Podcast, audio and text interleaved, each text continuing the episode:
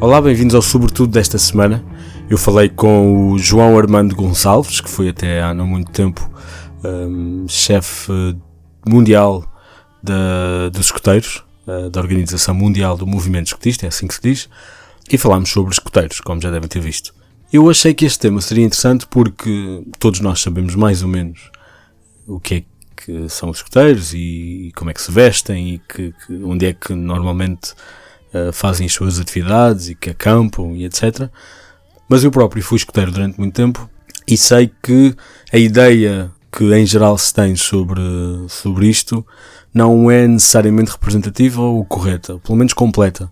E achei que seria interessante explorar e como sou amigo do João e, e ele, tendo esta experiência internacional, uh, tem uma visão uh, mais global sobre os escoteiros, e vão ver, nós falamos sobre realidades diferentes no, no mundo inteiro, uh, porque às vezes a ideia que temos em Portugal é muito focada no, nos escoteiros portugueses. E exploramos outras coisas como o uniforme e elementos que, um bocadinho folclore, como ele próprio diz, à volta do escotismo e acho que vai ser interessante para quem não conhece e também para quem é escoteiro ou para quem já foi, vai se reconhecer muito naquilo que o João diz. Se não estão a ouvir o sobretudo numa aplicação, uh, recomendo que subscrevam e que não ouçam só no site, por exemplo, porque é a melhor maneira de ter sempre os episódios mais recentes. E, e para subscrever basta procurar pelo sobretudo numa aplicação de podcast e, e há muitas disponíveis. Fora isso, também, efetivamente, podem ouvir no site. E gostava que viessem falar comigo nas redes sociais, especialmente no Instagram, onde, onde tento todos os dias fazer um post novo e em todas as redes sociais, Instagram, Twitter e Facebook, o nome é sobretudo Cast. Gostava também que viessem dar comentários eh, ao sobretudo no iTunes e já agora esta semana descobri que o sobretudo está no número 1 um uh, dos podcasts de educação em Portugal e muito obrigado por uh, terem ajudado a chegar a essa posição. Fiquem então com o episódio. Um, já sabem, o genérico é dos Cayena e espero que gostem.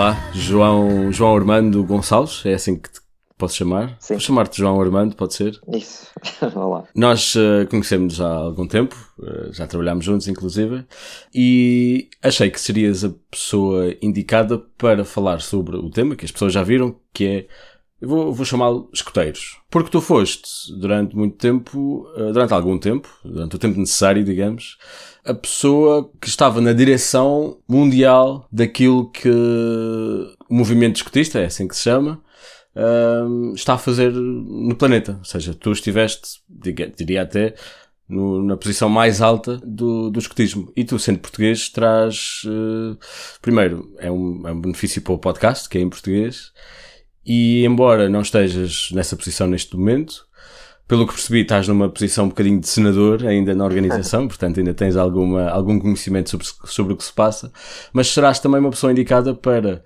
uh, explicar às pessoas, ou para me ajudar a explicar às pessoas, ou responder algumas perguntas que eu tenho sobre o que é que é isto dos escoteiros, nomeadamente numa perspectiva mais global e mais geral e não do caso português. Antes de mais, bem-vindo. Muito obrigado. Obrigado por, por teres convidado, de facto isto é como tu dizes, o facto de termos trabalhado juntos durante um tempo faz esta entrevista ser diferente das outras que eu já dei, como é evidente. E sim, e, portanto, muito obrigado pelo convite e por dar esta oportunidade de explicar um bocadinho esta coisa dos escuteiros, porque, aliás, porque é uma daquelas coisas que eu costumo dizer que os escuteiros não se vendem muito bem do ponto de vista da, da comunicação, portanto, há uma série de preconceitos e pronto. Se calhar só começar pela primeira parte em que uh, falavas das minhas do meu papel na, Organização Mundial do Movimento Escotista, uh, se calhar para as pessoas que não conhecem Organização Mundial do Movimento Escotista, é isso? Sim, é. Para as pessoas que não conhecem o movimento, estamos a falar de uma organização uh, que está em 170 países, em 170 membros nacionais, digamos assim, e que uh, abrange 50 milhões de pessoas, 50 milhões de membros entre jovens e voluntários adultos. Uh, portanto, mas são 50 milhões de, de, pessoas de todas as raças e todas as religiões e todas as idades e por aí fora. E, portanto, foi de facto desse movimento que eu tive uh, a oportunidade de ser presidente, presidente do Comitê Mundial, portanto, para as pessoas terem uma ideia, é uma espécie de conselho de administração global daquilo que se passa na, no movimento escotista. Uh, portanto, esse conselho de administração que tem 12 pessoas, estão eleitas uh, numa conferência que acontece a cada 3 anos, e pronto, e portanto eu pertenci a esse, esse, esse conselho de administração, primeiro ao nível europeu, também existe uma organização ao nível europeu, uh, ao nível europeu durante 6 anos, e depois ao nível mundial primeiro tive três anos como membro desse Conselho de Administração, vá, desse Comitê Mundial, e depois os segundos três anos, no segundo mandato, fui de facto escolhido como presidente. O que é que é isto dos escuteiros? Perguntas tu, eu diria que é, eh, enfim, vou tentar evitar os, os eh, as frases feitas, eh, mas há uma que eu gosto particularmente, apesar de tentar evitá-la, que é esta coisa de, que é a educação para a vida, que é de facto proporcionar um ambiente é um sítio onde os miúdos vêm, os miúdos e adolescentes, e vêm e aprendem coisas. Eh, é assim que eu gosto de ver os escuteiros. Aprendem coisas que são naturalmente diferentes do que aprendem na escola, como é evidente, mas aprendem coisas eh, através de um método muito particular, que é o método nosso de, de educar. Mas nós, de facto, gostamos de nos ver como movimento de educação. Como uma educação não formal, como é evidente, mas como uma, uma forma de educação. E, porque acreditamos muito naquilo que é o, o lado experiencial da educação, a grande parte das coisas que fazemos tem, esse, tem essa componente, essa, essa, essa parte ativa de fazer coisas, de se calhar falhar e voltar a tentar, que é uma coisa que na escola não é muito popular, não é? E portanto o que nós fazemos é criar um ambiente que proporcionamos aos jovens, no qual uh, os jovens vêm, experienciam coisas e, e através disso aprendem. Uh, e aprendem competências e skills, como, como, se costuma dizer. Mas então é tipo, é tipo um campo de férias? É dar, dar um espaço para. Para os miúdos, se calhar pode parecer, à partida. À partida pode parecer isso aos miúdos, eh, aos miúdos mais novos, claro, que é diversão. Agora, para quem é educador, ou seja, para os adultos e nomeadamente para os jovens mais velhos, porque normalmente o movimento está aberto a partir mais ou menos dos 6 até aos 22, 25, depende dos países, Portanto, é, é, faz a transição entre a infância e a idade adulta. Uh, e, portanto, quando estamos a falar da infância, possivelmente para os miúdos é uma, uma forma de diversão, se não há dúvida. Mas a partir do momento que começa, começam a crescer, eles próprios começam a perceber que há ali uma outra intenção por trás, por um lado, e por outro lado que há aqui um conjunto de, de valores que estão imbuídos nas atividades que nós fazemos. É? Aquela coisa de desenvolver o espírito de equipa, ou de saber liderar, ou a solidariedade, ou a fraternidade. Ou... Há aqui um conjunto de, de valores que são cultivados pelas atividades que fazemos, que depois começam, as pessoas começam a perceber, os jovens começam a perceber que aquilo é mais do que propriamente uma diversão. Que há aqui um conjunto de práticas que se adquirem porque se vai fazendo, não é?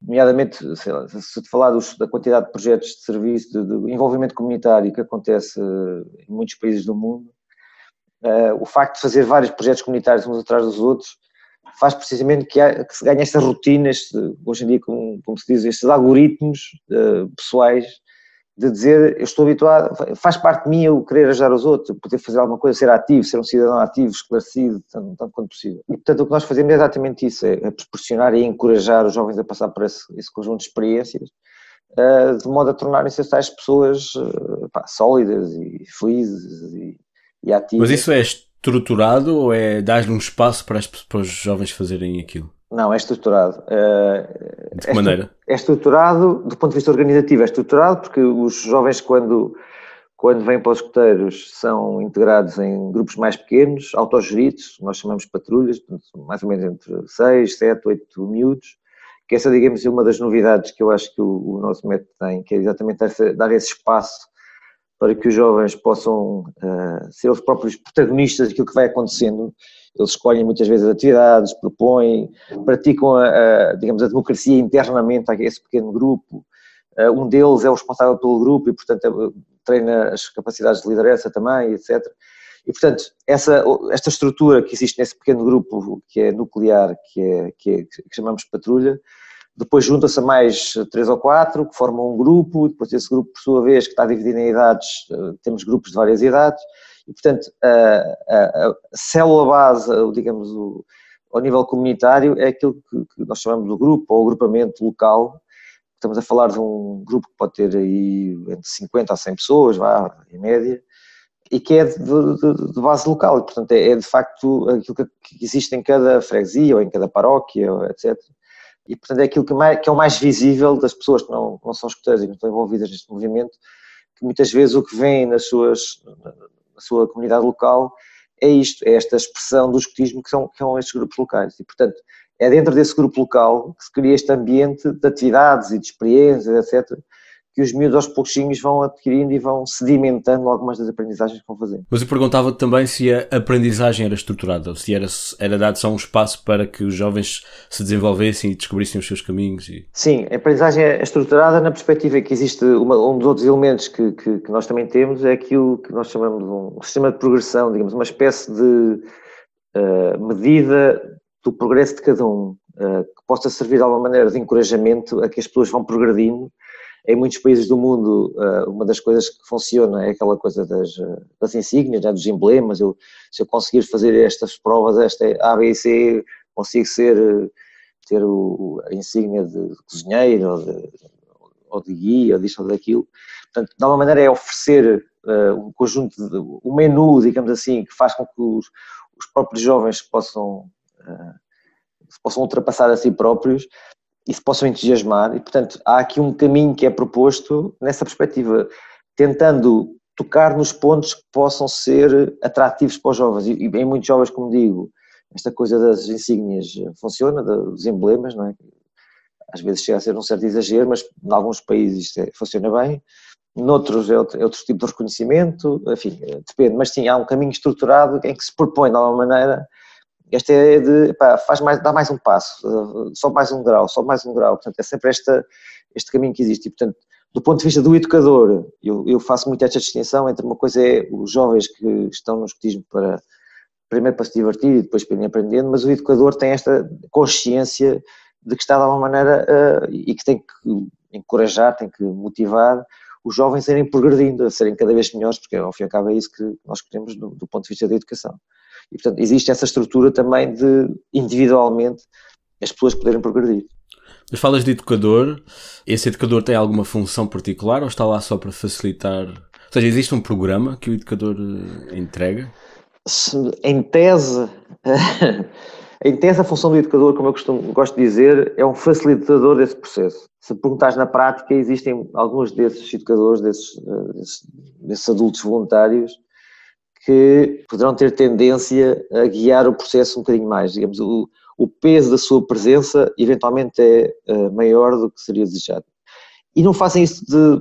Não, não, é por mal, digamos assim, quer dizer, o que acontece, eu digo isto muitas vezes, os adultos querem que as coisas funcionem, querem que as atividades resultem bem, querem que tudo seja um sucesso e que a sua própria, o seu próprio grupo seja visto como um grupo de sucesso, etc.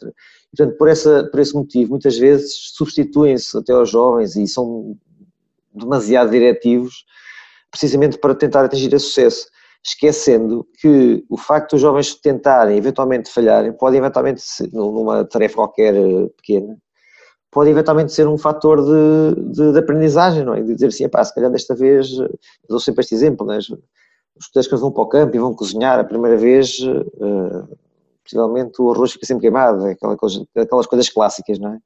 Mas se calhar na segunda, se eles perceberem porquê, na segunda já vão fazer melhor e na terceira e por aí fora. E quem diz isto diz um, um milhão de outras coisas. E portanto às vezes é preciso dar esse espaço uh, para haver este tipo de aprendizagem pela experiência, que é uma das coisas, como dizia há bocadinho, que é mais importante.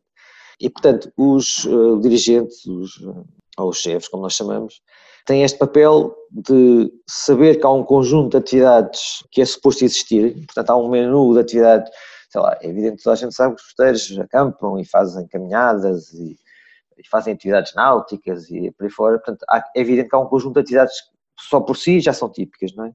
Uh, mas depois, eventualmente, os jovens podem vir com ideias de outras, que, que, e o dirigente, de alguma maneira, o esse educador, de alguma maneira, deve estar preparado para acolher, para, para avaliar de alguma maneira não só a execuibilidade, mas até o risco que está associado a algumas dessas atividades, mas facilitar que isso aconteça e se não correr bem, uma coisa muito importante que é saber extrair de cada, cada experiência aquilo que são as aprendizagens de cada um. E essa é a parte eventualmente mais difícil. É? Que é chegar ao fim e dizer a atividade até pode ter sido um grande, um grande falhanço, não é? Mas chegar ao fim e sentar as pessoas e dizer, então, mas o que é que aprendemos com isto? Ah, aprendemos isto, aquilo, ou seja, pôr as pessoas, os jovens a refletir sobre o assunto. Eu acho que é o, o, grande, o grande momento educativo acaba quase por ser este, é? quando as pessoas, de alguma maneira, são permitidas ter este estado de consciência sobre aquilo que eventualmente aprenderam, aquilo que evoluíram, etc. E é Mas o que é que pode... Diz. O que é que podem ter aprendido. Acho que é uma coisa, acho que ainda não, não chegámos a esse ponto do, do entendimento, porque falaste tu próprio de acampamentos e de fazer nós e de, de, das atividades náuticas, uh, mas parece que estás a falar de, de outras coisas. Estou, estou a falar das de coisas que eventualmente as pessoas podem dizer que é são difíceis de, medir. Algumas daquelas características que eu dizia há bocado, de estar disponível para. Enfim, há, há, skills um bocadinho mais práticos, mas sei lá, fazer gerir, saber gerir projetos, saber liderar, saber trabalhar em cooperação com os outros, saber. Eh, há aqui um conjunto de skills que hoje em dia há quem chame os soft skills, hoje em dia já se chama essential skills, não é? Os empregadores dão a isto muito mais importância do que davam antes. Uh, há aqui este conjunto de características pessoais que, à partida, é, são as aprendizagens. E depois, é evidente que há aprendizagens mais práticas, é? uh, coisas de, sei lá, habilidade manual que de alguma maneira a gente pode treinar na, nesses acampamentos que fazemos, o saber nos orientar, o saber nos usar uh, algumas ferramentas uh, por aí fora, que enfim, podem dar, podem dar jeito quando nós crescemos, mas não é exatamente aquilo que é o fim último daquilo que fazemos no escotismo. E eu, às vezes as pessoas confundem isto, não é? Quando dizem, ah, não, tu andaste nos escuteiros e sabes tirar um azimuth, ou sabes fazer uma fogueira e tal. E, pá, assim, eu digo muitas vezes, eu era, quando era um escuteiro miúdo, era um craque em, em fazer uh, construções em varas e, e sisal, fio de sisal, etc. E gostava imenso de fazer isso. Uh, e, portanto, se eu hoje for a ver, claro que não uso isso, a minha secretária não está construída em varas e sisal, não é? Agora, aquilo que foi aprender a trabalhar com as mãos, o sentido prático das coisas, a criatividade que eu tive que empregar para imaginar como é que eu fazia uma construção para meter, por exemplo, uma tenda no primeiro andar, queríamos parecer bem e tal. Portanto, o conjunto de competências associadas a essa atividade é enorme. Já eu digo muitas vezes, sei, o meu background é engenharia civil e eu digo muitas vezes que pá, quiçá eh, este gosto por, por, construir as coisas veio precisamente desse, desse gosto que eu tinha na altura de planear as construções, de, antes do acampamento, sentar-me com, com os, meus eh, companheiros de patrulha e ver, pá, vamos fazer esta construção assim assim, quantas varas são precisas, quantos rolos de sisal, depois quem é que faz isto, quem é que faz aquilo, etc. E, portanto, esse tipo de organização e de construir coisas, eu digo algumas vezes que epá, admito que eventualmente possa estar na origem dessa, da, da, minha vontade depois de construir quando, a minha escolha profissional.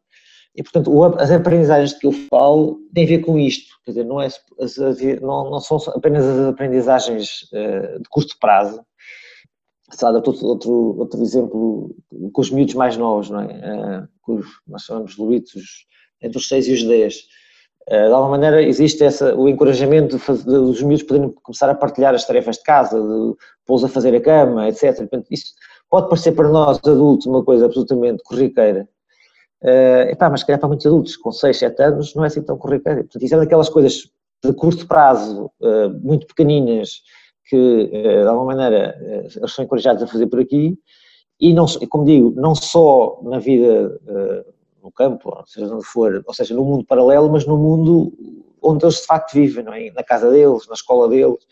A ideia é que depois que essas competências que eles adquiriram nos escuteiras possam transferir para aquilo que é a sua vida corrente, não é? Uh, como digo, na escola, possam ser ativos. Há uma série de, de, Encontrei ao longo da vida, por exemplo, nas, nas sessões estudantes, dos liceus, etc., muitos miúdos e miúdas que, que eram escuteiros, porque se calhar habituaram-se a esta, esta coisa de estar presente e de fazer e de, e, e portanto, quero acreditar que, que essa experiência dos escuteiros, digamos que foi quase, ajudou-os a, a, que essa, esse, esse envolvimento ao nível académico, etc., acabassem por ser uma extensão dessa forma de estar na vida. Ok. Um, vamos então falar, só para perceber e sem entrar numa, numa discussão, de, numa, numa, aula de história, de onde é que isto veio? Tu fala, falaste do fundador e as pessoas falam mais ou menos, há estátuas por aí fora, mas Sim. qual é a origem disto? a origem disto é do, é do Reino Unido. Um, o que acontecia é que o, portanto, o fundador foi um inglês, portanto, o Robert Baden-Powell, que era um militar Robert Baden-Powell. Baden-Powell, sim que era um militar inglês, que fez uma série de campanhas uh, em África e na Índia e por aí fora, e reza a lenda que em, enfim, no princípio do século XX, uh, eh, no regresso de algumas das suas campanhas, o que ele encontrou no, no, no, país que era o seu era uma juventude meio preguiçosa, meio ociosa, sem, sem estaleca do ponto de vista físico e até intelectual e de caráter, etc. Ou seja, que na altura, estamos a falar de rapazes apenas, naquele, naquele tempo, o que na altura queria dizer que eram jovens que não estariam aptos para servir o seu país, nomeadamente na, no serviço militar, que era uma, enfim, naquele contexto, convém não esquecer os contextos históricos da coisa, é? estamos a falar no início do século,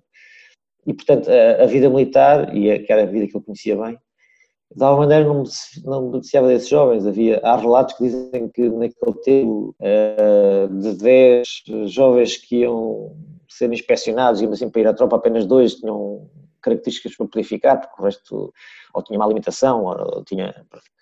E portanto o que ele, com esta, com esta ideia, uh, ele começou a dizer, pá, se calhar a gente podia uh, começou a imaginar, digamos assim, um conjunto de atividades, um programa, como ele chamava, que pudesse passar a outras instituições. É interessante porque ele, ao princípio, queria fazer era escrever um programa que pudesse passar outras organizações de juventude para, poder, para que elas pudessem ter uma, uma oferta melhor, eh, nomeadamente o Boys Brigade, que era uma coisa que havia na, na altura. Até ele nunca teve, ao princípio, a ideia de fundar um, um movimento com esta dimensão muito menos uh, do que temos agora. É? E, portanto, o que fez foi pôr no papel essas ideias que tinha, num livro, e depois fez uma experiência. Em 1907 agarrou em 20 miúdos de vários estratos sociais, que é uma coisa que é interessante, não é? E foi, neles e foi para uma ilha, para a ilha de Brownsea, e fazer experiência, ou seja, testar um conjunto de atividades, portanto, diz que é o primeiro acampamento que, que ocorreu, testar um conjunto de atividades para perceber até que ponto é que ele tinha a adesão dos miúdos ou não. Isso acabou por ser um teste com resultados positivos, era ele e só mais dois adultos, e ele viu que de facto havia ali potencial, terminou, digamos, afinou o programa e de alguma maneira foi conversar com as outras organizações no sentido de oferecer e, e pronto, e assim, a partir daí o que aconteceu foi que uh, alguém o convenceu que aquilo se calhar só por si valia fazer uma, um movimento, ou uma organização propriamente dita, um movimento de educação, um conjunto de atividades, um programa que valia só por si, não era preciso ser vendido a outro.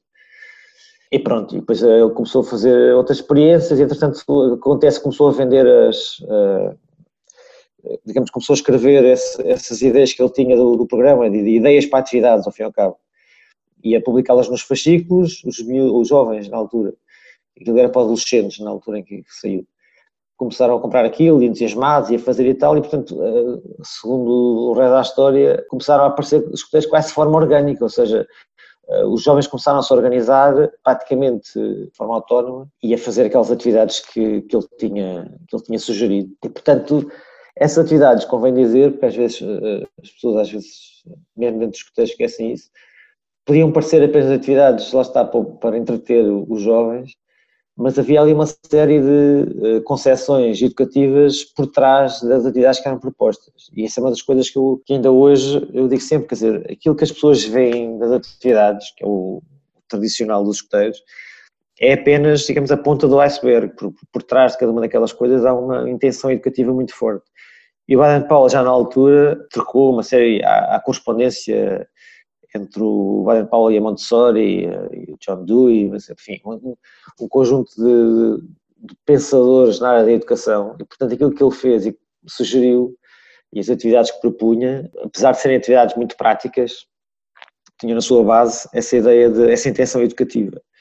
E portanto começou a partir daí, depois como, como o Império Britânico era grande naquela altura, como, como sabes, uh, acabou o escotismo por se espalhar, ir do Reino Unido para algumas das colónias inglesas e, e pronto, e a partir daí começou a, começou a espalhar-se de forma mais ou menos, a, a, imagem que aparece sempre é como se fosse fogo em palha seca, não é? porque de facto a coisa evoluiu de forma muito grande, muito, muito rápida, e pronto, até chegar ao, ao, ao tempo de hoje, em que se tornou um movimento verdadeiramente uh, mundial. E em Portugal, uh, como é que se, há várias organizações, não há? Há os escoteiros, os escoteiros, podes Sim. explicar também como é que começou e qual é a diferença? Sim, o, em Portugal começou, uh, curiosamente, precisamente por esse contágio, portanto começou em Macau, pelo contágio de Hong Kong como colónia inglesa que estava ali ao lado, não é?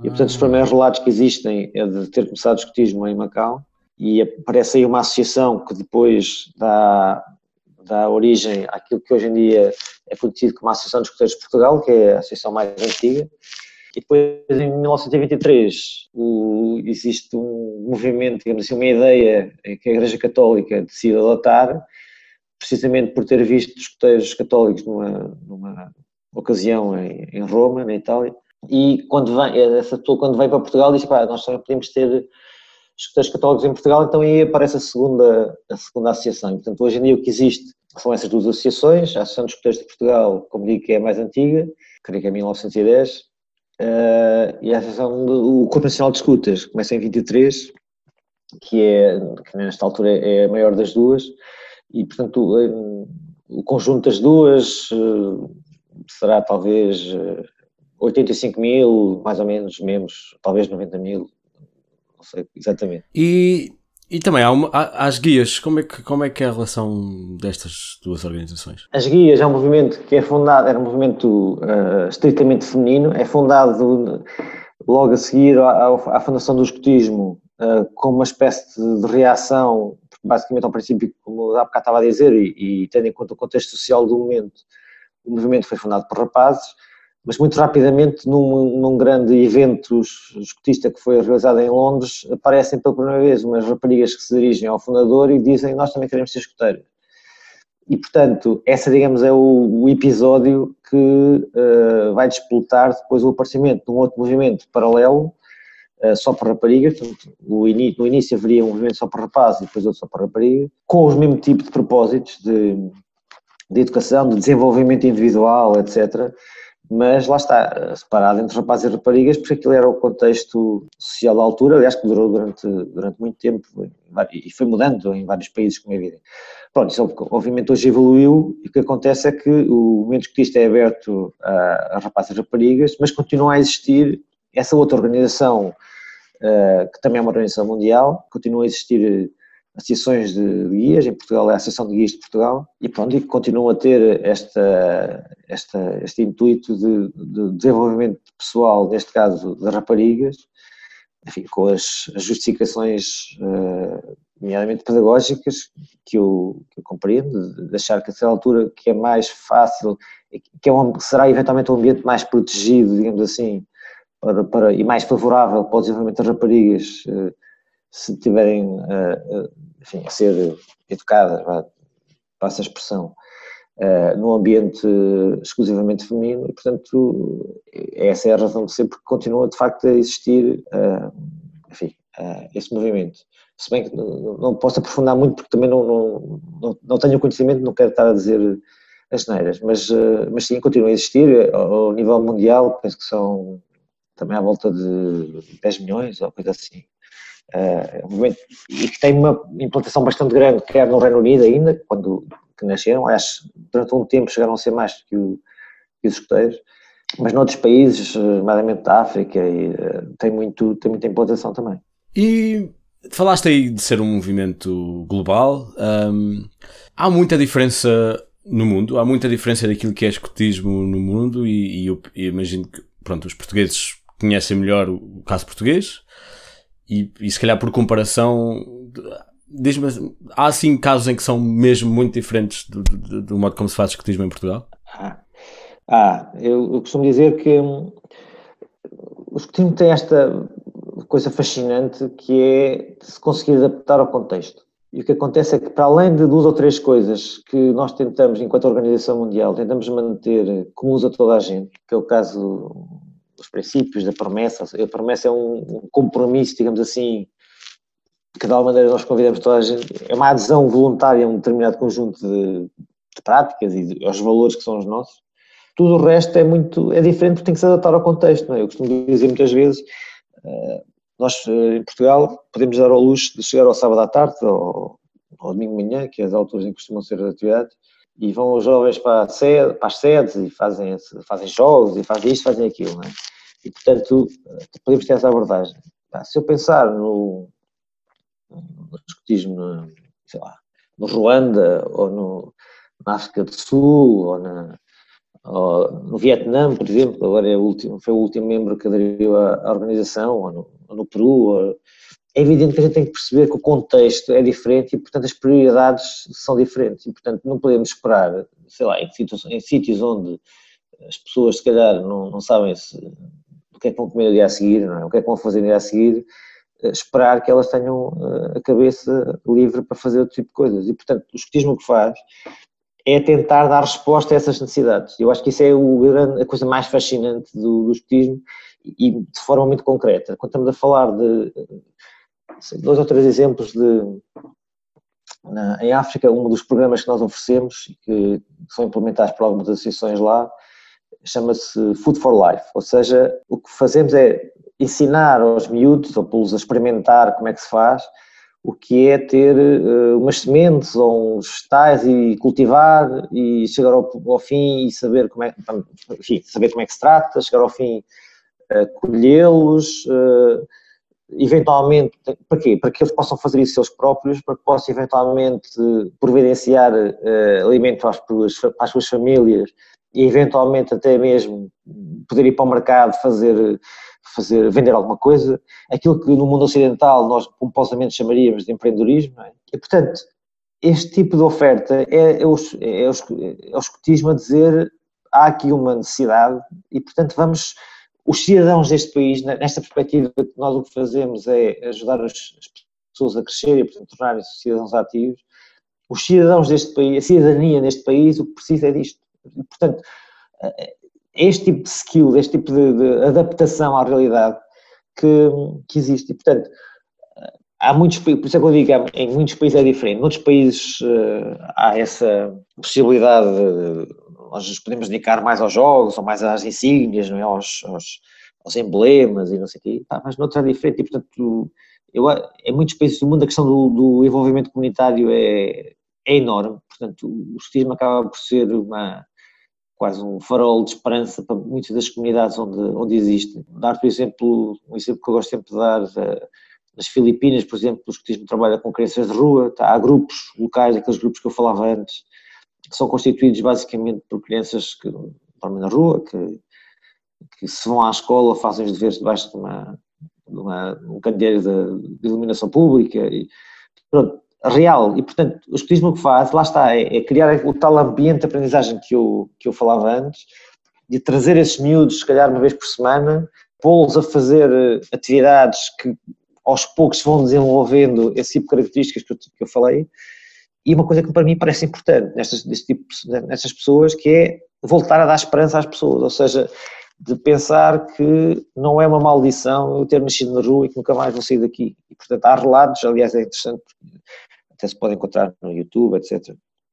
Há, há entrevistas com miúdos desses a, dizer, ah, eu se calhar quando cresceste eu gostava de ser professor, ou gostava de ser enfermeiro, ou gostava de ser não sei o quê. E, portanto, esta, este papel que o escotismo tem em dar essa, a pôr as pessoas a pensar que se calhar podem ser outra coisa, eu, passo, eu acho que é uma coisa insubstituível. Portanto, é evidente que sim, é muito diferente em muitos sítios do mundo. Não é só diferente em termos exteriores do, dos uniformes e tal, mas, que é se calhar o menos importante, que é engraçado, mas que é o menos importante. Mas, sobretudo, o, a função é diferente, é? Eh, porque lá está, eh, tentamos dar uma maneira de adaptar que são as necessidades da, do contexto onde estamos a operar. E então, nessa perspectiva, o que é que o escotismo português tem de particular? Mas pergunta-me isso muitas vezes. Um,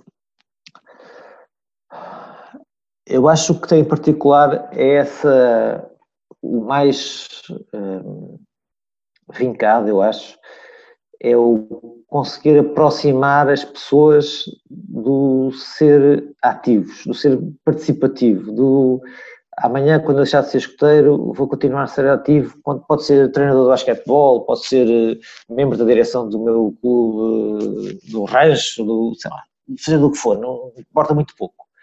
Importa é que, de facto, nós possamos despertar estas, eh, estas pessoas para a ideia de que não vivemos sozinhos e, portanto, temos. É impossível hoje em dia, eh, com a complexidade dos problemas que a gente à nossa volta, pensar que os governos resolvem tudo.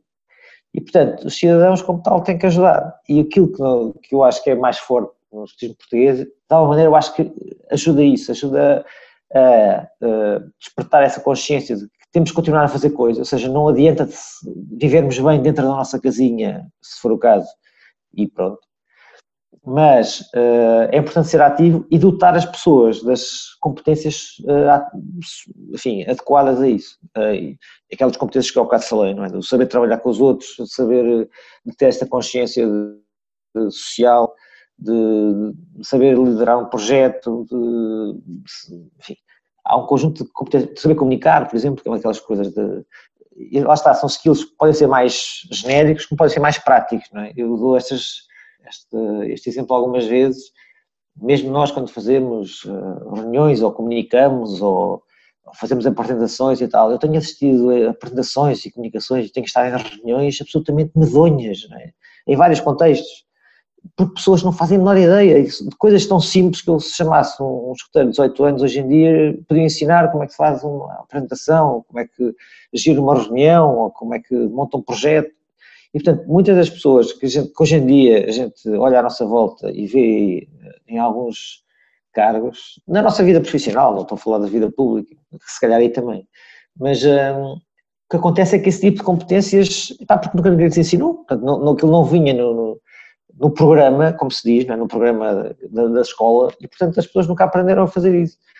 Portanto, eu acho que essas competências que quase sem notar as pessoas que passam pelas escuteiras vão adquirindo, passam de uma enorme utilidade, eh, que há uns tempos havia uma, uma pessoa, minha amiga, que estava a contar que tinha estado a falar com, acho que um autarco, ou alguém ligado a uma, uma autarquia, e que falava, eh, ela, essa pessoa, minha amiga, já não é escuteira, mas tinha sido, e ele estava, ah, pois, as escuteiras, eu tenho a certeza que os escuteiros em si, nenhum deles deve estar desempregado, porque cada vez que aparece aqui alguém para, para enfim, precisar de emprego, entre várias pessoas, entre várias opções, os escuteiros têm sempre primazia, porque a gente sabe que são pessoas com quem podemos, em quem podemos confiar, em, que, têm, eh, que são ativos e tal, e que são, são criativos, arranjam soluções para as coisas quando a gente às vezes não está a ver e tal.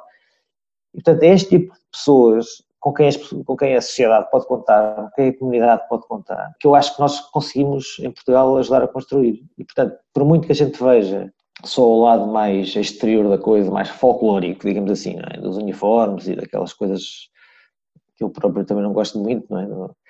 Epá, isso é, são apenas sinais exteriores, porque de facto, depois, se formos a espremer uh, aquilo que são as competências que as pessoas foram adquirindo ao longo da vida, e se falar, se tiver a ocasião de falar com uma pessoa que tenha passado pelos escuteiros mais do que 5 ou 6 anos, com certeza que essa pessoa dirá, que foi nos escuteiros que eu aprendi isto, aquilo e aquilo outro, e portanto são necessariamente coisas que são a tal educação para a vida, que, como eu defini no início. É? Uh, falaste aí da. Pronto, falámos do, do aspecto global e da diversidade, mas são, os escuteiros são todos católicos, certo? Não, de todo, de todo. Aliás, é interessante que é, é por acaso é uma daquelas ideias feitas uh, no nosso país, principalmente, não é? Porque de facto a maior parte das pessoas vê, são muitos escuteiros católicos, como eu disse, é, é a maior em Portugal. Eu diria que no contexto global uh, os católicos é, são minoritários, não é? Se vir desses 50 milhões de membros que nós temos a nível mundial, seguramente os católicos não são, não são maioritários. Uh, e nesse caso até são os muçulmanos, não é? Mas não, uh, não tem nada a ver. E, e, já agora, não sei se era a tua pergunta seguinte, uh, esta dimensão da essa ligação da religião e tal. Há aqui uma coisa que é, para nós pouco nos importa se uma pessoa é uh, católica, muçulmana, hoje dia. Uh, há aqui uma coisa que nos importa sim, que é cultivar esta dimensão espiritual. Ou seja, nós parece-nos que é importante, e não, não, não te expressa agora, parece-nos desde o início, desde o, desde o fundador, que era anglicano, não é? que, esta dimensão, que, que a pessoa é composta por várias dimensões, não é? e que uma delas, a dimensão obviamente física, emocional, social, etc., e que uma delas é essa dimensão espiritual, que nos liga a um, alguma coisa, que alguns chamam-lhe coisas diferentes, chamam Deus, chamam mestre, chamam... E, portanto, isso, isso é pouco importante. Agora, parece-nos é que nesta perspectiva do desenvolvimento humano, desenvolvimento da pessoa, do indivíduo, esta ideia de que há aqui uma consciência, não lhe vou chamar uma entidade, porque pode parecer depois uma figura, não é essa uma entidade, é alguma coisa que, que nos ultrapassa. Uh, isso é, é, uma coisa que nós gostamos de desenvolver, essa capacidade de nos questionarmos enquanto pessoas.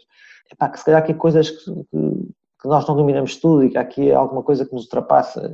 Cada um chamar-lhe o que quiser, cada um acreditar no que quiser, mas e, e numa organização global como esta é, é, é apenas isto. Uh, depois, claro, em função dos grupos sociais e das práticas que existem em cada país e dos contextos, é normal que haja este tipo de ligação.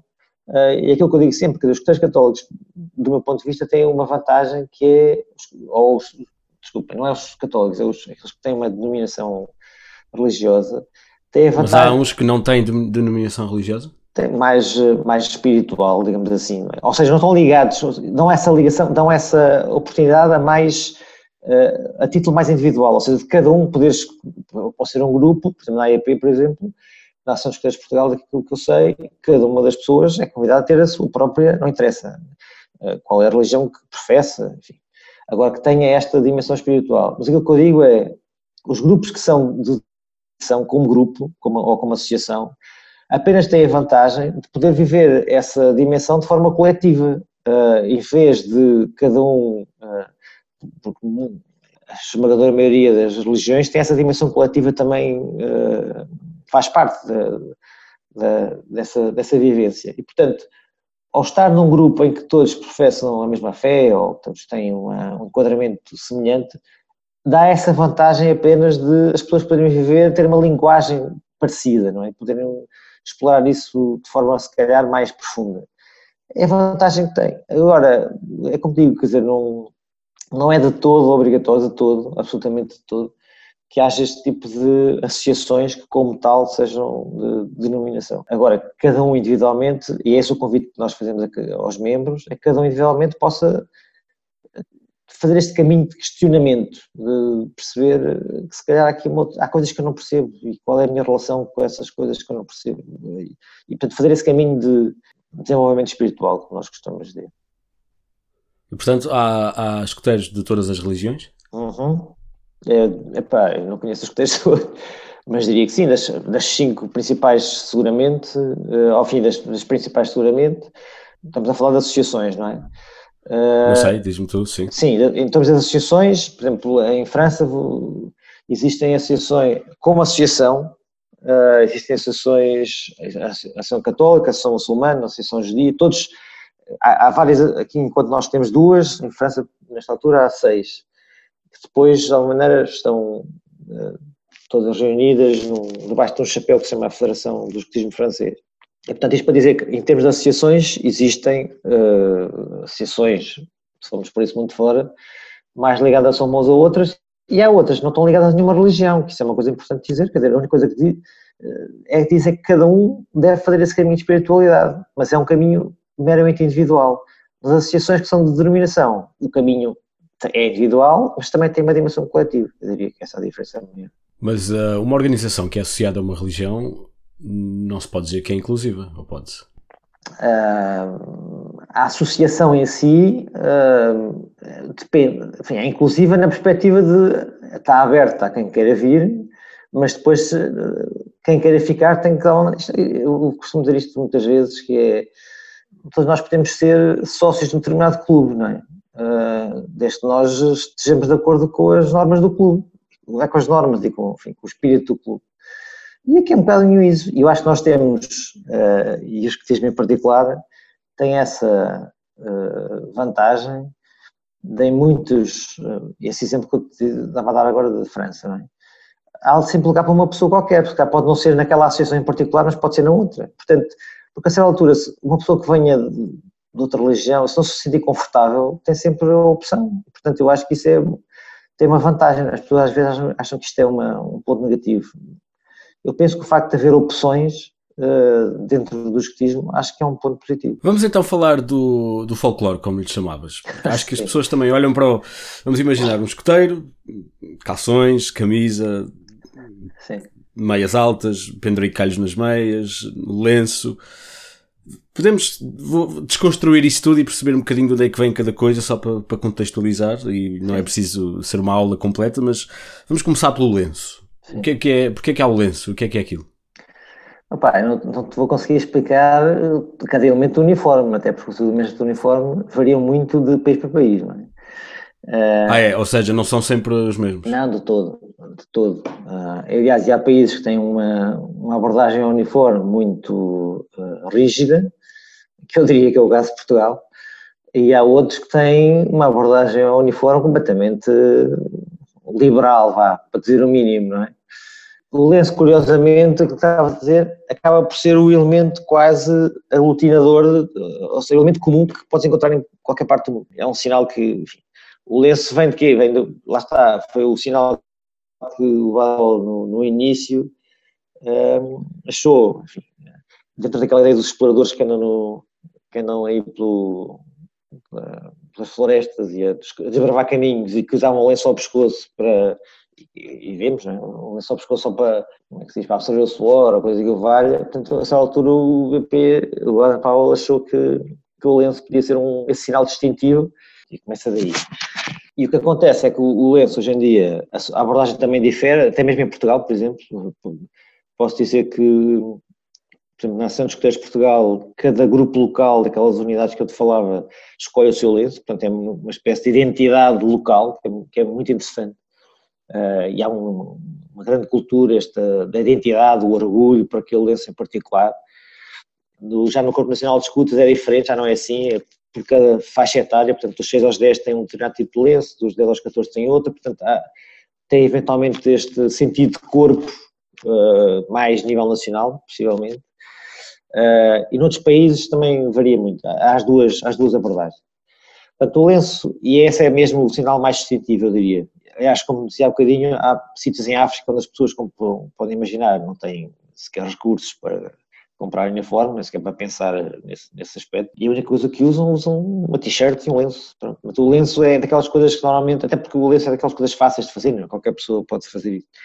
E, portanto, o lenço acaba por ser esse elemento distintivo. Pronto, então o lenço é, é o mais comum, mas o uniforme é uma parte grande de, da imagem dos escoteiros. É importante haver um uniforme, não é mesmo necessário? Obviamente que o uniforme nasce desde o início do movimento, convém não esquecer, como eu dizia há bocadinho, como é que nasce. Estamos a falar de uma pessoa que era, que era, um, que era um militar e, portanto, parecia normal que uh, os jovens tivessem os uniformes. O uniforme, e ele desde o princípio falava nisso, tem, um, tem uma vantagem muito grande, que é o facto de, uh, debaixo do uniforme somos todos iguais. É? Portanto, a partir do momento que as pessoas se vestem da mesma maneira, tudo o que é diferenças sociais e isto e aquilo terminam.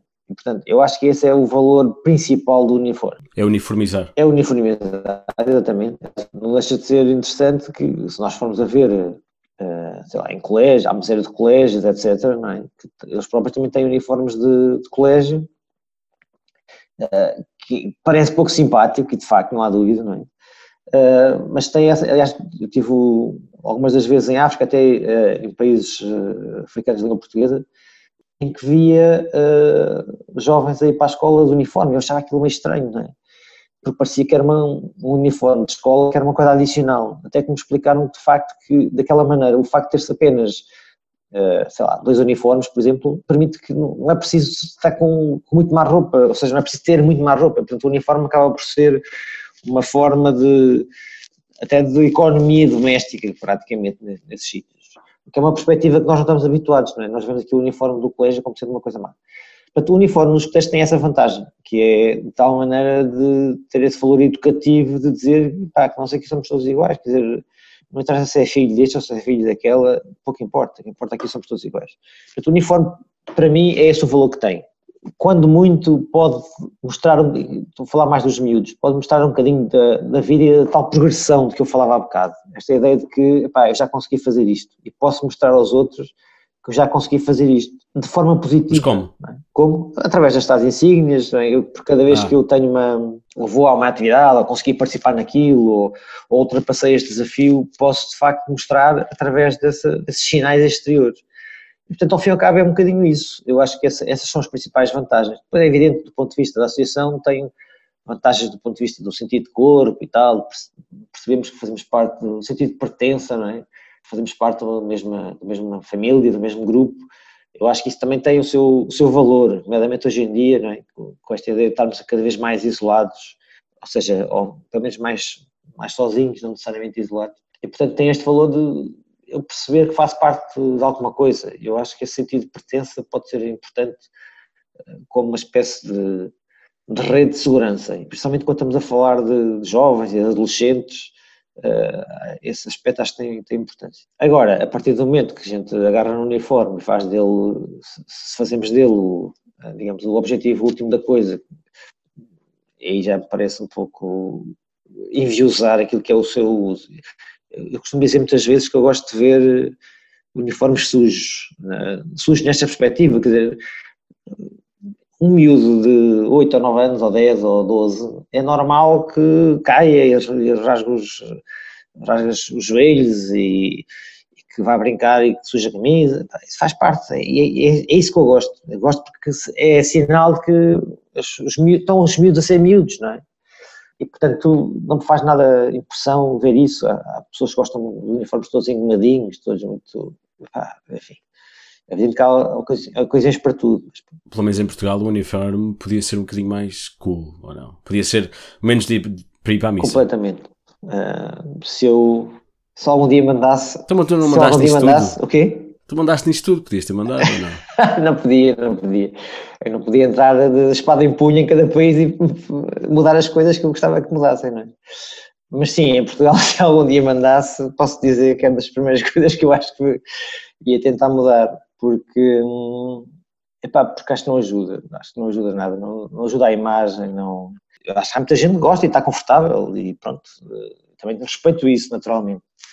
Agora, sinceramente acho que não nos ajuda muito. Pronto, vamos então uh, deixar essa tua indicação de que um dia vais concorrer para presidente do, da Associação Portuguesa uh, e aqueles os penduricais das meias que às vezes se vê quando se estão de calções, o que é isso? Opa, uh, nem te sei dizer. Isso chamam-se jarreteiras. Chamam-se o quê? Jarreteiras. Ok, jarreteiras. Jarreteiras. E hum, Epá, obviamente que vem daqueles também das, uh, das ordens lá do, e do, dos clãs que havia na altura do. Da, daquela... Sim, aquilo é meio escocês, não é? Aquilo podia ser. É, exatamente. exatamente. Okay. Uh, e portanto é daquelas coisas que inicialmente se usaria não é, naquele tempo, do, do princípio do escotismo. E é daquelas coisas interessantes porque depois dentro da, daquela coisa, daquela, daquele pensamento colonial, foram transportados para outros sítios, e hoje se fores a, Hong Kong, eles também usam isso. Pronto, e depois uma série de outros roteiros, eh, de outras associações, um, na altura adotaram, porque aquilo era, como viam aquilo na altura do, da associação mãe, digamos assim, é? da associação do Reino Unido, acabaram por exportar o modelo sem mais, sem mais delongas. Portanto, enquanto ao longo do tempo algumas deixaram cair, epá, outras não, e portanto outras, eventualmente com uma abordagem mais tradicional, acham que aquilo é, deve continuar. Estás a dizer é... que, que, que, no mundo nem todas as associações usam, usam isso? uh, não, devo dizer que há um número muitíssimo reduzido de associações que usam. Assim, de repente, se me perguntares, uh, estava-te a dizer Hong Kong, México, eu sei que usa, uh, já vi algumas ações em África, mas lá está, ex-colónias uh, inglesas, não é? Que também usam. Uh, pá, mas é, eu acho que é anacrónico, pronto. Ok. E pronto, mas isso é a minha. E efetivamente não traz, não traz nada de novo. Não. Os meus amigos portugueses, quando me encontrarem na rua, vão-me bater, mas pronto. Uh, é mas há muitos fãs em Portugal disso? De quê? Das rasteiras? Sim. Ou é só há... uma questão de não, não, se mudar porque nunca se mudou? Nunca se decidiu Sim, mexer eu nisso. acho que é, é, por isso, é por isso. É, como podes imaginar, a associação, pelo menos a associação que eu conheço melhor, não é? que é o Nacional de Escutas, já tentou algumas vezes mudar os uniformes. Cada vez que se muda os uniformes é um pandemónio brutal, porque se há 70 mil associados, são, há 70 mil opiniões diferentes, não é? E pá, pronto, e cada vez que se fala nessa coisa da sorteira ou de outras coisas, de, há sempre vários papões que aparecem. Ah, não, mas isto é que é o tradicional, isto é que é o verdadeiro, isto é não sei o quê. E eu acho que não, acho que não. Okay. Acho, se calhar gostava de, para terminar este, este, este capítulo. capítulo de forma mais positiva, uh, dizer que há exemplos extraordinários de uniformes uh, para que a Maria poderia envergar, porque de facto são, as, as associações conseguiram adaptar esta ideia do uniforme enquanto ferramenta pedagógica, não é? ferramenta educativa, uh, adaptar quer ao, ao, ao, contexto até físico, não é? porque reparem que ter um uniforme na, na Arábia ou no sítio qualquer, ou no Norte de África, não é uma coisa ter um uniforme em, na Islândia. É? Claro. E portanto, isto para dizer que, sei lá, o Brasil, a França, a Grécia, assim de repente, não é? Pessoa, associações que há relativamente pouco tempo, há uns anos, os, obviamente, os, os do Reino Unido, eles próprios, o que é interessante é que a própria pátria do escotismo tem feito nos últimos tempos um, um, esforço muito grande de modernização e o próprio uniforme também uh, acaba por. Também tem um uniforme mais formal, mas depois a maior parte das vezes é uma coisa mais informal.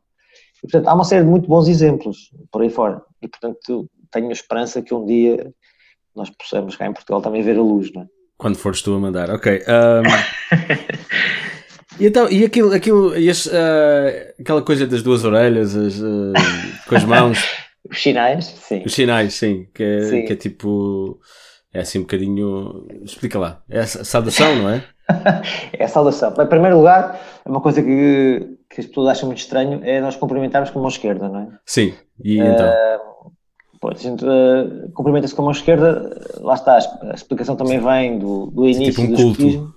quando o, o Padre Paulo, enfim, uh, baseado, inspirado um bocadinho naquilo que era que eram as tribos africanas que ele foi encontrando, a mão esquerda normalmente era o que segurava o escudo. Uh, portanto, uh, naquela perspectiva de haver uma lança e um escudo, a mão esquerda segurava-se o escudo e, portanto, cumprimentar com a mão esquerda era de alguma maneira dizer que eu não me estou a defender, portanto, não, estou, não tenho medo de ti, portanto, estou aqui aberto para, para fazer a ligação. E, portanto, na altura que o BP começa isto tudo, vem essa ideia de começar a haver um comprimento próprio que, que nos pudesse identificar.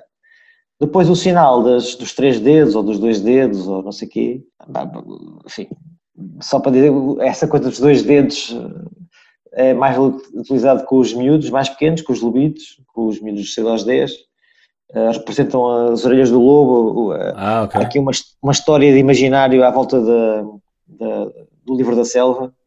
Okay. Uh, e dos e chama-se lobos e dos lobitos, aquela coisa toda. E portanto tem um bocadinho a ver com essa com esse imaginário, com essa simbologia que é arranjada que nós usamos por uma questão de, como eu costumo dizer, de fazer passar a mensagem. Às vezes para os miúdos, para os jovens é mais fácil fazer passar a mensagem e, é fácil a gente hoje em dia, os heróis todos que andam por aí, fazer passar uma mensagem através de uma história, através de um... E portanto o papel da história no, no escotismo tem a ver com isso. E, portanto, com os lobitos tem essa ideia de, dos dois dedos espetados, que são as, as orelhas do lobo e tal. E depois para todos os outros, aquele, os três dedos juntos, uh, em que o polegar depois liga ao mindinho, também tem o seu significado. Os três dedos significam as, uh, as três virtudes do, do escoteiro, os três princípios, enfim. É de uma maneira, mais uma vez, um sinal distintivo, como em qualquer os grupos têm estas coisas, não é? Mesmo os grupos informais acabam por gerar sempre as suas, as suas manias internas e este é, digamos, um sinal distintivo que tem por trás eh, uma determinada, uma determinada explicação.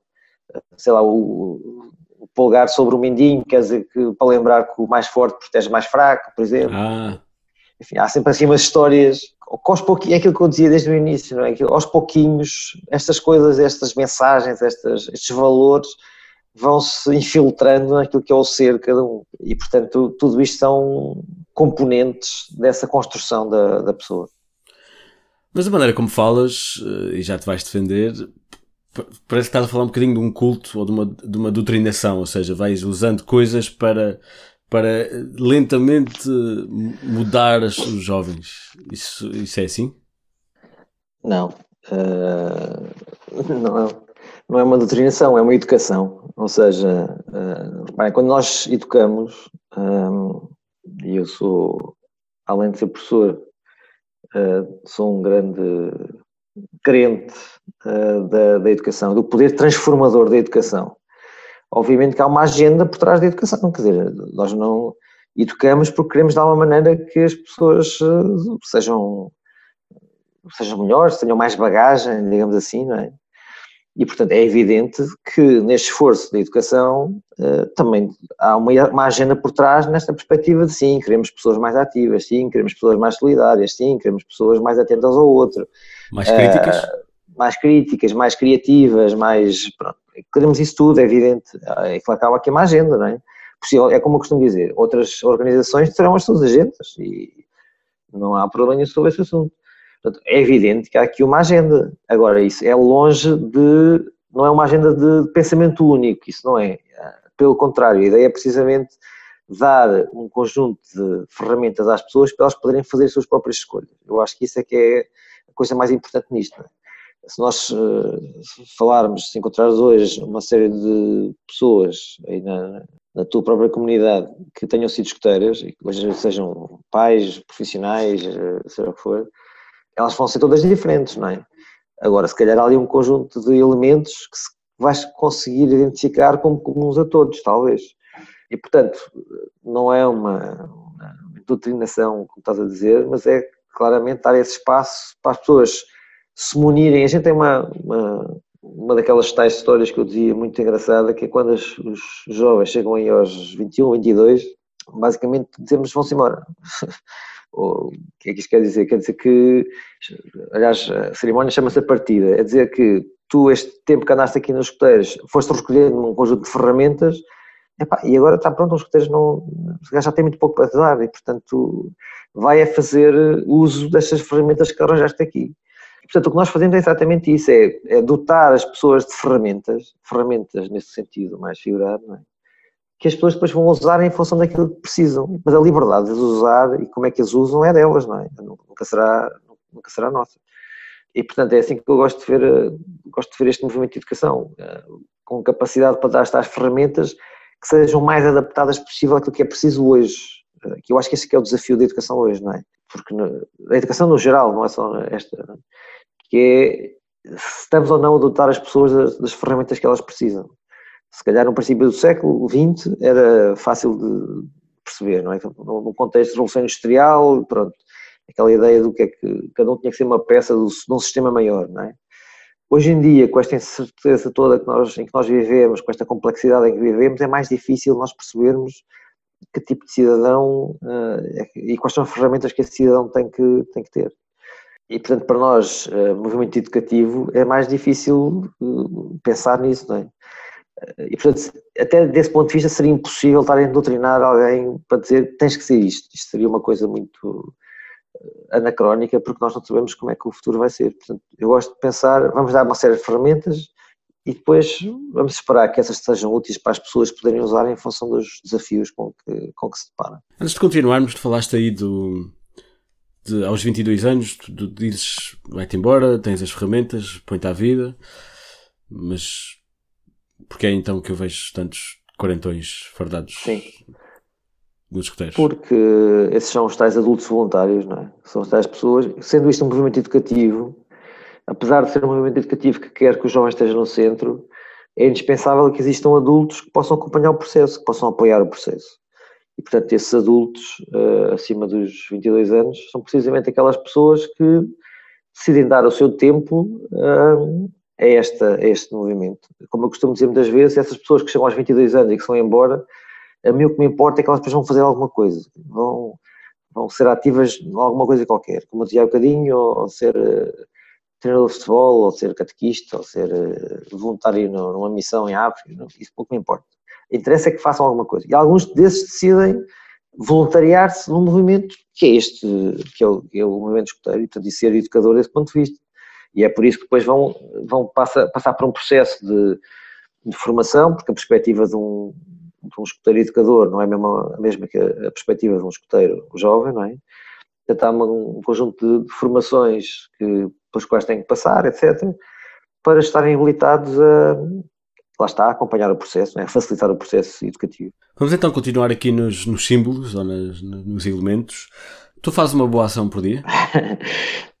Um, epá, não as conto, honestamente, não as conto. Mas isto faz parte um bocadinho da mitologia. Faz. A boa ação faz, do pá, Mas lá está, é, volto a dizer, é daquelas ferramentas que nós usamos. Aliás, quando era miúdo, agora acho que já não se faz, mas quando era miúdo, quando era jovem escoteiro, havia aquela coisa de uh, quando fazia, levantavas e tal, fazias um nó no lenço e só desatavas o nó quando fazias a ação de a boa ação do dia. Não é? Era uma espécie de recordatória. Obviamente nós não andamos fardados todos os dias, uniformizados todos os dias e portanto isso para... Mas o que eu quero dizer é, isto é tal, esta ideia de nós enquanto miúdos nos habituarmos a pensar nos outros uh, e dizer pá, vou fazer uma coisa isto aos poucos, e por isso é que eu estou a dizer que agora não, não as aos poucos aquilo entranha-se em nós e portanto esta atitude de estar, estar disponível, estar para fazer de, epá, é daquelas coisas que saem naturalmente. Pá. Eu agora agora estou em Lisboa a desenvolver um projeto e ando muito de, ando muito de metros. Pá, já me aconteceu várias vezes levantar-me para dar lugar a alguém, não é? E pá, que, que, não vejo muitas vezes, não é? Mas para mim aquilo sai-me natural porque parece-me lógico que sou uma pessoa mais idade ou não sei o quê, que me levanto para. Portanto, eu não faço para, para ticar a caixa, não é? Para dizer, pronto, hoje já fiz, estou, estou arrumado, posso passar para amanhã. Não é nada disso. É uma cena que é mais ou menos normal, porque aos pouquinhos, desde que era miúdo, fui acostumado a pensar deste, desta maneira. E, portanto, uh, pá, é simples.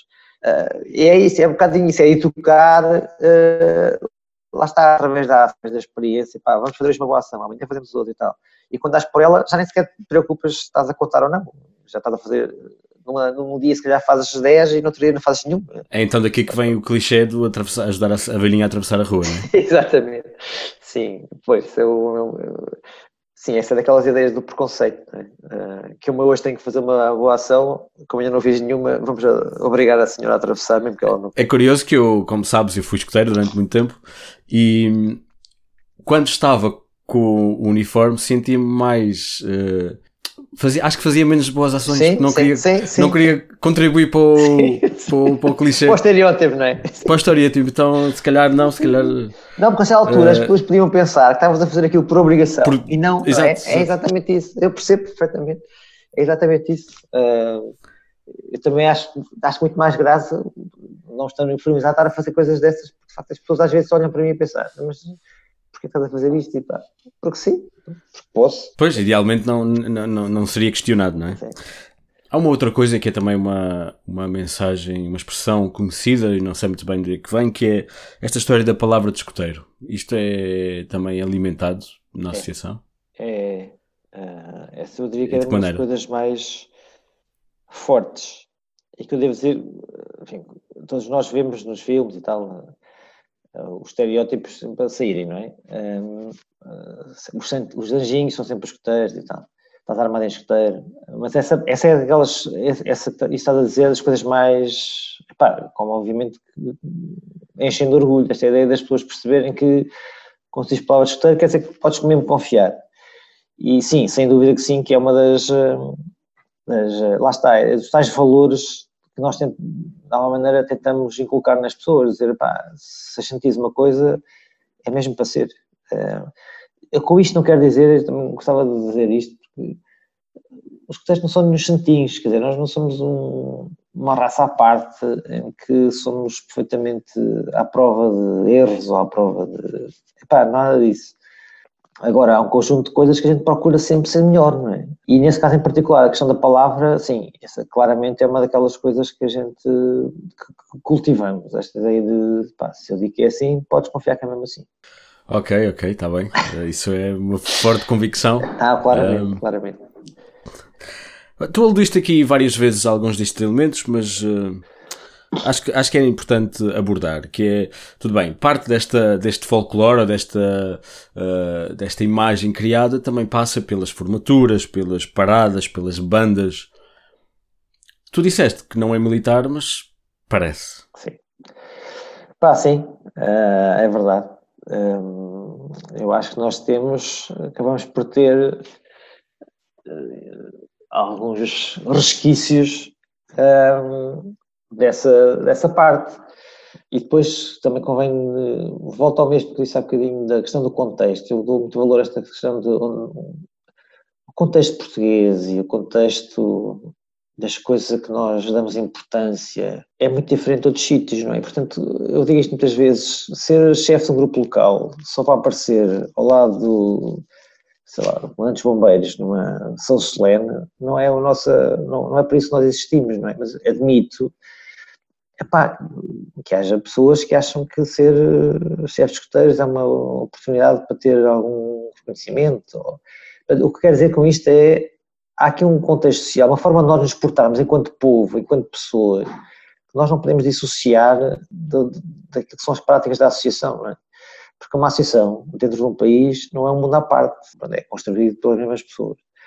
E, portanto, sim, essas práticas de cestas, formaturas e tal, acaba por ser um resquício, por um lado, da, daquilo que é a tradição do início do escotismo, porque há muita gente eh, que está sempre a bater como no peito, ah, no, antigamente, as tradições e manter a verdade, coisa e tal.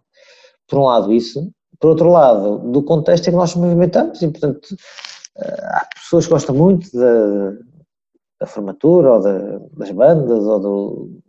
Epá, pronto, eh, se perguntares a mim, isso tem valor pedagógico? Tem, algumas dessas coisas terá algum, não é? Costumo sempre dizer, as pessoas eu sou filho do militar e, portanto, cresci praticamente em quartéis, não é? E há muitas pessoas que uh, endemonizam a, a, vida militar. Epá, mas eu tenho que reconhecer, é evidente, eu acho que qualquer pessoa reconhece, que há ali um conjunto de, de coisas positivas que a vida militar nos, nos traz, não é? De, de, camaradagem, de disciplina, de organização, de, pá, por muito que haja outras coisas que sejam negativas. E, portanto, o que quero dizer com isto é que há uma das várias experiências que nós vamos tendo, vamos tendo e dos próprios grupos a que pertencemos, há sempre aspectos que podem ser positivos. E, portanto, se me perguntares, ah, mas ter uma banda é uma coisa que ajuda alguma coisa, ajuda-nos a crescer, algum valor educativo terá. Se me perguntasses se deviam ter todas, uh, se vimos todos, todos os grupos que têm ter bandas, epá, se calhar não, não é? Se me perguntasses se é a minha atividade favorita, Epá, se calhar não, mas também lá está, eu nunca pertencia a nenhum grupo com esse tipo de prática, não sei. Mas admito que tenha algum valor uh, e que seja útil para, para as pessoas que nela participam. Portanto, sim, há alguns, alguns uh, sinais de, e algumas práticas. Depende também dos sítios em Portugal, é bom que se diga, não é? Porque o nosso país, apesar de ser super pequeno, tem práticas sociais bastante diversificadas e, portanto, algumas dessas coisas que disseste, se calhar em alguns pontos, em algumas zonas do país são mais, uh, mais frequentes, noutras se calhar menos, se for uma zona mais urbana é uma coisa, se for uma zona mais rural é outra, mas isso faz parte, lá está, nós somos também como país, não é? E já que falaste aí da, da, da, da realidade, e já estamos, já estamos quase a acabar, já que falaste aí da, dessa realidade local, respondendo também à minha pergunta, o que é que se passa exatamente numa reunião de discuteiros? Disseste, falaste aos sábados, nós vemos vão todos para o mesmo sítio, normalmente, uh, tendo em conta que estamos a falar, a maioria é do Corpo Nacional de Escutas, portanto, normalmente anda sempre ali por volta, à volta da igreja, uh, por ser uma, uma organização católica, e passam lá umas horas, eh, às vezes vão à missa, vão só à missa, o que é que se passa? Sim. O que é que se passa numa reunião? Sim. Um normalmente o que se passa é de facto os, os miúdos virem, como digo, varia, o tempo da, da reunião varia. Eu conto sempre isto muitas vezes quando era jovem escoteiro, as reuniões eram ao sábado à tarde e ao domingo de manhã, incluía a missa às 9 horas, o que é que era.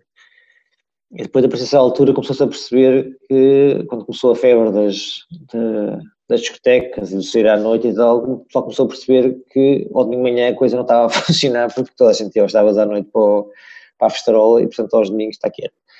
E então, entretanto, isso foi um bom, uma boa adaptação, uma boa leitura dos sinais dos tempos, porque passou a ser só ao sábado à tarde. O que é que, os, o que, é que acontece nessas, nessas alturas? Enfim, tipicamente, uh, os miúdos vêm, têm uh, tempo para trabalhar nos seus pequenos grupos, aquilo que eu chamei há bocado das patrulhas, já têm reuniões de patrulhas, de planear coisas que vão acontecer no. Uh, Imaginem, por exemplo, agora que estamos em, em março, eventualmente estarão a planear coisas para o acampamento da Páscoa, por exemplo, é? ou as atividades, ou a preparar o que é que, as atividades para lá, ou preparar os materiais que têm que levar, ou coisa que valha, portanto, tipicamente poderá haver coisas desse género, poderá haver atividades de, do grupo todo de fazer eh, jogos, ou de sair para aqui ou para ali, ou... As atividades podem ser muito diversas, não é? posso levar os miúdos a ver um. ou fazer os miúdos visionar um filme, por exemplo, sobre um assunto qualquer sobre o qual esteja, estejamos a trabalhar. Tipicamente, uh, os contextos têm. uma das, das ferramentas pedagógicas fortes que utilizamos é a metodologia do projeto, ou seja, temos o ano, os nove meses, organizados em períodos, podem ser três, seis meses, e em que se dizem, ok, nos próximos três meses vamos focar as nossas atividades em uma coisa qualquer. Uh, sei lá, no serviço à comunidade, por hipótese. Uh, e portanto, depois cada um dos, dos, das pequenas células vem com ideias, ok, podemos fazer assim, podemos fazer assim, com ideias de atividades. É aí que entra a tal ideia de que os miúdos também podem contribuir, podem co-criar, como se diz hoje em dia, aquilo que estão a fazer. E portanto, eles próprios trazem ideias e constroem, digamos, um plano de atividades para, para esses três meses, hipótese. E portanto, durante esses três meses, as atividades que estão relacionadas com um determinado tema geral podem ser muito diversas, como digo, né? podem ser coisas de sede. Imagina, vamos fazer uma feira para angariar fundos para isto ou para aquilo, e podem passar na sede um tempo a, fazer trabalhos manuais para vender isto ou fazer aquilo. Pode ser isso, pode ser eh, dentro do tal envolvimento comunitário ir a um sítio qualquer, por exemplo, os mais velhos, havia um tempo que havia muito esta coisa de pá, vamos uh, recuperar a casa da pessoa assim assim que vive em condições péssimas e nós enquanto jovens adultos temos capacidade para ir lá e se calhar ter umas portas novas e se calhar ter umas telhas novas, ou seja, isto para dizer que aquilo que acontece a cada fim de semana podem ser coisas muito diferentes, não é? Um, e depois, dentro do. Obviamente que há a parte, nomeadamente quando estamos a falar dos mais novos, a parte do jogo, o jogo em si é, uma ferramenta educativa muito poderosa, não é? Em que nós aprendemos que há regras do jogo, o que é que acontece se nós não. Como há regras na vida, não é? E portanto, o que é que acontece quando nós não obedecemos as regras do jogo, o poder trabalhar em equipa para ganhar o jogo, o que é que acontece se nós perdermos, saber aceitar isso, o resistir à frustração, pronto. É, por isso é que eu digo que quando os, os miúdos vêm e têm esse tipo de atividades variadas, daquelas três horas que, que eventualmente eles estão na, na sede, pode ser uma coisa muito variada, não é? Desde coisas ali mesmo, desde coisas que saem. Agora, o espaço privilegiado, e que eu digo sempre que deve ser aproveitado, é, não é na sede, é fora da sede, as coisas fortes que marcam, não é? Aquilo, aquilo que eu digo sempre que, que me fica da minha vida de escoteiro, não são naturalmente as reuniões que aconteceram aos sábados, são as aventuras que eu tive, quando estive a fazer caminhadas no meio de uma, uma serra qualquer e estava a chover e molhei-me todo e Uh, esse tipo de aventuras mais fortes, não é? Essas é que são as histórias que me ficam. Uh, os períodos que eu passo na, na, nas sedes, uh, mais não são do que enfim, são mais, são tempos mais calmos e muitas vezes são, servem de preparação, servem de trampolim, ou devem servir de trampolim para esses momentos mais, mais emocionantes, mais marcantes. Vamos falar disso então. O que é que acontece no acampamento? Vão só acampar e fazem o mesmo que fariam em, na sede mas na, mas na Serra? Ah, não, no pode ser, olha, fazem, fazem uma coisa já muito importante que é instalar-se no, instalar no campo. Uh, quer dizer assim, meus amigos, nos próximos sete dias, esta floresta é a vossa casa. Não há, não há água corrente, não há água quente, não há comida feita pela mamã, não há, não há cama, não há nada. E portanto, vocês têm que fazer nos próximos sete dias, têm que se rascar. E portanto, normalmente os primeiros dias, o primeiro, o primeiro período é passado precisamente em os jovens instalarem-se, ou seja, lá está, construir a tal mesa onde vão comer, construir o sítio onde vão cozinhar, construir o sítio onde vão dormir, uh, eh, etc. Portanto, é a parte da instalação, portanto, aquilo que nós chamamos das construções, o pioneirismo, portanto, ir buscar varas, cortar varas, uh, fazer os nós e tal, fazer construções, lá está. Tudo isso é feito com varas e, e, e sisal, é isso? Sim, exatamente, varas e sisal, varas não há pregos. Que, obviamente têm que ser devidamente autorizadas, não é? Não vamos para aí andar a cortar eh, coisas sem mandamento. Essa é a primeira parte. E depois, as atividades dentro do acampamento podem ser muito diferentes, podem ser eh, caminhadas, pode ser aquilo que nós chamamos um ride, que é sair num dia, fazer uma caminhada de descoberta, sei lá, da, da população, ou de, ou de, seja do que for, e voltar outra vez ao mesmo sítio. Pode ser atividades, eh, voltamos ao mesmo, jogos, podem ser atividades náuticas, se estivermos acampados perto de uma zona com água, enfim. E depois Mas como, própria, é que entra, como é que entra então a, a pedagogia nisso? Falas ah, de jogos, falas de caminhadas. Como é que entra a pedagogia? Sim. Pá, por aquilo que fui dizendo ao longo deste tempo todo, eu acho que é bastante claro onde é que a pedagogia entra, que é exatamente nestas coisas todas. Na, quando tu constróis, quando tu estás a, juntar-te aos teus amigos e vais imaginar, digamos assim, desenhar o que é que vai ser a tua mesa ou o teu não sei o quê, estás a, a treinar aquilo que é criatividade, que é colaborar com os outros, que é saber dialogar com os outros, que é, portanto o valor pedagógico está nestas atividades. No jogo, obviamente, como também já disse, o saber respeitar as regras do jogo, o saber perder, o saber ganhar, uh, o saber cooperar, etc. Do ponto de vista das caminhadas, o, digamos, o, também o treino físico, o treino de, de, orientação, o saber se calhar simplesmente usufruir de estar num sítio onde se calhar novos carros ou novos ninguém e, e podes a essa altura questionar-te ti próprio, uh, acontece muitas vezes, no outro dia na, que há um tempo tive numa conferência nos Estados Unidos e, e havia um dos escuteiros que lá estava que era um, um astronauta. E, e, que ele contava que se calhar a, a, o chamamento, digamos assim, para ser astronauta tinha-lhe vindo precisamente de experiências que tinha feito nos escuteiros, aquela coisa que uh, possivelmente a ti também te aconteceu quando eras escuteiro, que é estar simplesmente no meio de uma floresta a olhar para o céu ou, ou no cimo de um monte a olhar para o céu e ver as estrelas e perguntar-te, mas que é isto? a distância com todo aquele sítio e ter aquelas conversas de adolescente, aquelas conversas meio parvas, não é? E dos ovnis, aquela coisa toda. Portanto, lá está, todo este ambiente proporciona isto, é? e ele dizia que o ter passado por este tipo de experiências eventualmente tinha-lhe dado essa, essa oportunidade. E, portanto, o lado pedagógico, há quem diga que, que, que, o método que nós usamos e essas atividades que nós usamos, uh, e que o método é, é, é, como se fosse magia, porque mesmo que tu não tenhas grande conhecimento, tu, dirigente, educador, não tenhas grandes conhecimentos do ponto de vista pedagógico, se tu fizeres funcionar estas atividades que são consideradas mais tradicionais, quase de forma automática aquilo tem uh, repercussão, tem impacto educativo nos jovens. Portanto, quando tens estas atividades todas que eu estava a dizer, aquilo acaba por, quase sem se perceber, das coisas funcionarem. Portanto, o valor educativo tem a ver com isto, tem a ver com esta coisa de fazer as coisas, de experimentar. E eu diria que poderia aumentar, aumenta esse valor educativo cada vez que eu tenho tempo para chegar ao fim e fazer uma viagem àquilo que eu aprendi. Ou seja, sentar com os miúdos e dizer, pá, então lá ver como é que isto correu, o que é que tu sabes hoje que não sabias antes, não é? Que é uma coisa, eu agora num curso novo que anda no meu instituto onde dou aulas, uma das coisas que faço agora quando chego ao fim das aulas é dizer uh, escrevam aí o que é que aprenderam hoje.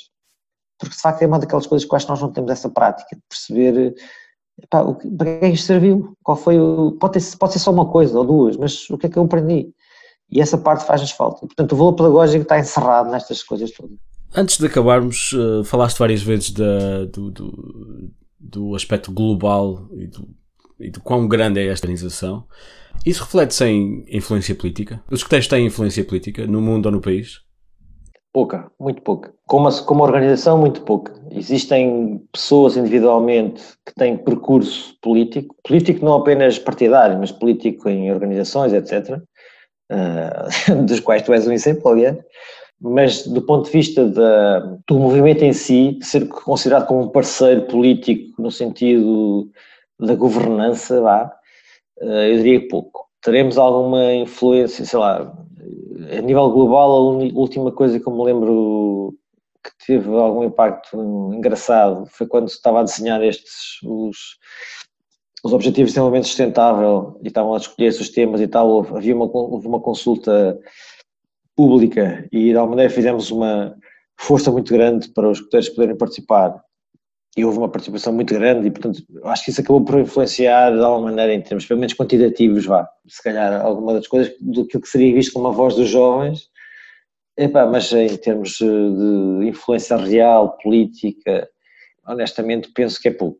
Uh, em, termos globais, seguramente, em termos uh, nacionais, Também muito pouco. Quer dizer, há a ligação, obviamente, e tenta-se de alguma maneira cultivar a ligação com, nomeadamente com os responsáveis pelo, pela área da juventude. E eu acho que aí, desse ponto de vista, há um reconhecimento que, de facto, o escotismo é um movimento significativo, não há aliás é o maior movimento juvenil do país uh, e do mundo também, mas do, do, país, e portanto eu acho que isso dá algum peso e naturalmente que existe respeito por isso. Mas se me perguntar se há influência de, das associações, uh, aconteceu uma vez ou outra, mas, uh, mas muito raramente. Agora, temos de facto é, é, pessoas que fazem um percurso individual e que são os tais cidadãos ativos, como eu dizia há bocadinho, a certa altura o seu papel ativo na sociedade expressa-se no envolvimento político. Aliás, no, no, atual governo temos um, um exemplo que os escuteiros portugueses têm todos um grande orgulho, que é o secretário de Estado de Educação, não é? Pronto, que era o chefe-jornal de, de Setúbal, do, do CNE, que entretanto se afastou por, por, por, causa desta, desta... Mas é interessante observar até que muitas das coisas uh, que lhe ouço têm... Eu conheço ali uma série de conceitos e coisas e abordagens que, que são familiares ao escotismo, não é? E, portanto, isso é muito, é muito interessante. Claro que não foi, ele não foi escolhido por ser escoteiro, acho eu, mas uh, não faço ideia. Mas, uh, mais pelo seu percurso, se calhar, académico e educativo, mas não deixa de ser interessante que há aqui esta... Portanto, isso como digo, há, ao nível como associação, acho que não. Não temos influência. E ao nível local, pouco, não há? Diz? Ao nível local, não há? Ah, ao nível local, uh, um bocadinho mais, eu acho. Uh, também depende da personalidade de cada um dos líderes locais, vá. Mas aí eu acho que, aliás, uma das marcas fortes da, do escotismo em Portugal é esse enraizamento muito, muito espalhado pelo país inteiro. Isso é uma coisa muito interessante. E desse ponto de vista, aí sim, aí admito que até ao nível da freguesia e tal, que os escuteiros possam ser vistos como uma força dinâmica do, do local, não é? Da, da freguesia. Aí sim, aí admito que sim. Mas lá, também não digo, não acho que seja uma questão de influenciar, acho que são vistos e são respeitados como agente. Mais impacto do que influência. Sim, exatamente. Uma agente transformador e pessoas com quem se pode contar, mas não necessariamente quando as decisões são para ser feitas uh, dizer, pá, digam-nos cá o que, é que, que é que lhes parece disto ou daquilo. Eu acho que aí bem, é difícil estar a dizer no país inteiro, como podes imaginar, mas aí acho que a influência é menor. Mas sim, o respeito e o, contar com os grupos locais, eu acho que sim, ao nível local é uma das marcas muito fortes. E para acabar, porquê é que alguém se deve juntar aos escuteiros? Porquê é que alguém se deve juntar aos escuteiros? Estás a falar a, dos miúdos ou dos... Sim, é, em geral. Eu costumo sempre... Não, Depende, se fores miúdo, deves juntar porque isto é muito divertido e conhece amigos novos e faz atividades bestiais e, e, tens até a possibilidade de conhecer pessoas de outros países e fazer parte de uma família, como eu costumo dizer, uma família de 50 milhões de pessoas. Portanto, é, se fores jovem, é por isto. Ah, vem, divertes-te e aprendes coisas novas e isto é muito divertido e pessoas novas e é. Se fores adulto, uh, pá, porque é uma, uma oportunidade de transformar o mundo. Pá, eu sei que isto é um bocadinho idealista. No outro dia perguntaram-me, estava noutro país, uh, estava a animar um workshop e uma escutora veio ter comigo, mas porquê que andas, continuas ligada após esses anos todos? E a razão é exatamente esta, porque eu acredito convictamente que nós estamos a transformar pessoas e, por conseguinte, a transformar as comunidades à nossa volta. E, portanto, é uma oportunidade, quando estamos a falar de adultos, de contribuir para isso. Uh, é tão simples como isto, quer dizer, eu digo sempre, quando nós, apesar de nós sabermos que somos um movimento de educação, não há nenhum miúdo que venha para os escuteiros para dizer, ah, eu vou para os escuteiros porque quero ser educado uh, integralmente e tal, do, do, do, ponto de vista físico, emocional. Obviamente não há nenhum miúdo no seu perfeito juízo que diga isto. Portanto, por isso é que eu digo, para os miúdos é uma resposta, para os adultos uh, é outra resposta diferente. Portanto, eu acho que e, e, mais, para os adultos, mesmo que não se queiram juntar, se tiverem filhos, venham porque isto transforma os filhos de facto. Eu acho que isso, uma das coisas que eu mais, que eu acho que é a melhor prova da, do sucesso e do, do movimento é quando eu vejo homens e mulheres, hoje que são homens e mulheres, que foram meus escuteiros, quando eram miúdos, a trazer os filhos deles para os escuteiros. É? Uh, quando são as próprias pessoas que passaram pela experiência e que querem voltar a confiar os seus filhos ao movimento, eu acho que é a melhor, é a melhor prova de que, de que reconhecem que aquilo tem um valor eh, importante. Vai haver escuteiros para sempre? Ah, pá, eu acho que vai, honestamente acho que vai. Uh, enquanto houver humanidade, uh, eu acho que vai. Pá, nós temos vindo a crescer, não é? Portanto, o apelo do escutismo uh, continua a ser muito, muito grande e o, digamos, a recepção continua a ser muito grande. Portanto, eu acho que enquanto houver mundo para fazer coisas e jovens com vontade de fazer coisas, de aprender e de se divertir, eu acho que sim, eu acho que vai continuar a existir. João, obrigadíssimo. Foi uma conversa muito interessante, muito educativa, lá está, por isso estás a fazer o teu papel. Um, Agradeço-te só por teres despendido algum tempo para explicar uh, um bocadinho mais sobre aquilo que se passa. E presumo que vai haver gente que, que nos ouve e reconhece algumas das coisas que estás a dizer, uh, porque também há, claro. há muitos escuteiros uh, escondidos por aí. Outros que não. Obrigadíssimo. Foi um prazer. Nada, obrigado, Ilmar. E boa sorte para o, para o sobretudo. seja de verão ou de inverno. Sim. uh, e muitos parabéns pela Obrigadíssimo. Tá? Um abraço. Tchau. Obrigado, um abraço.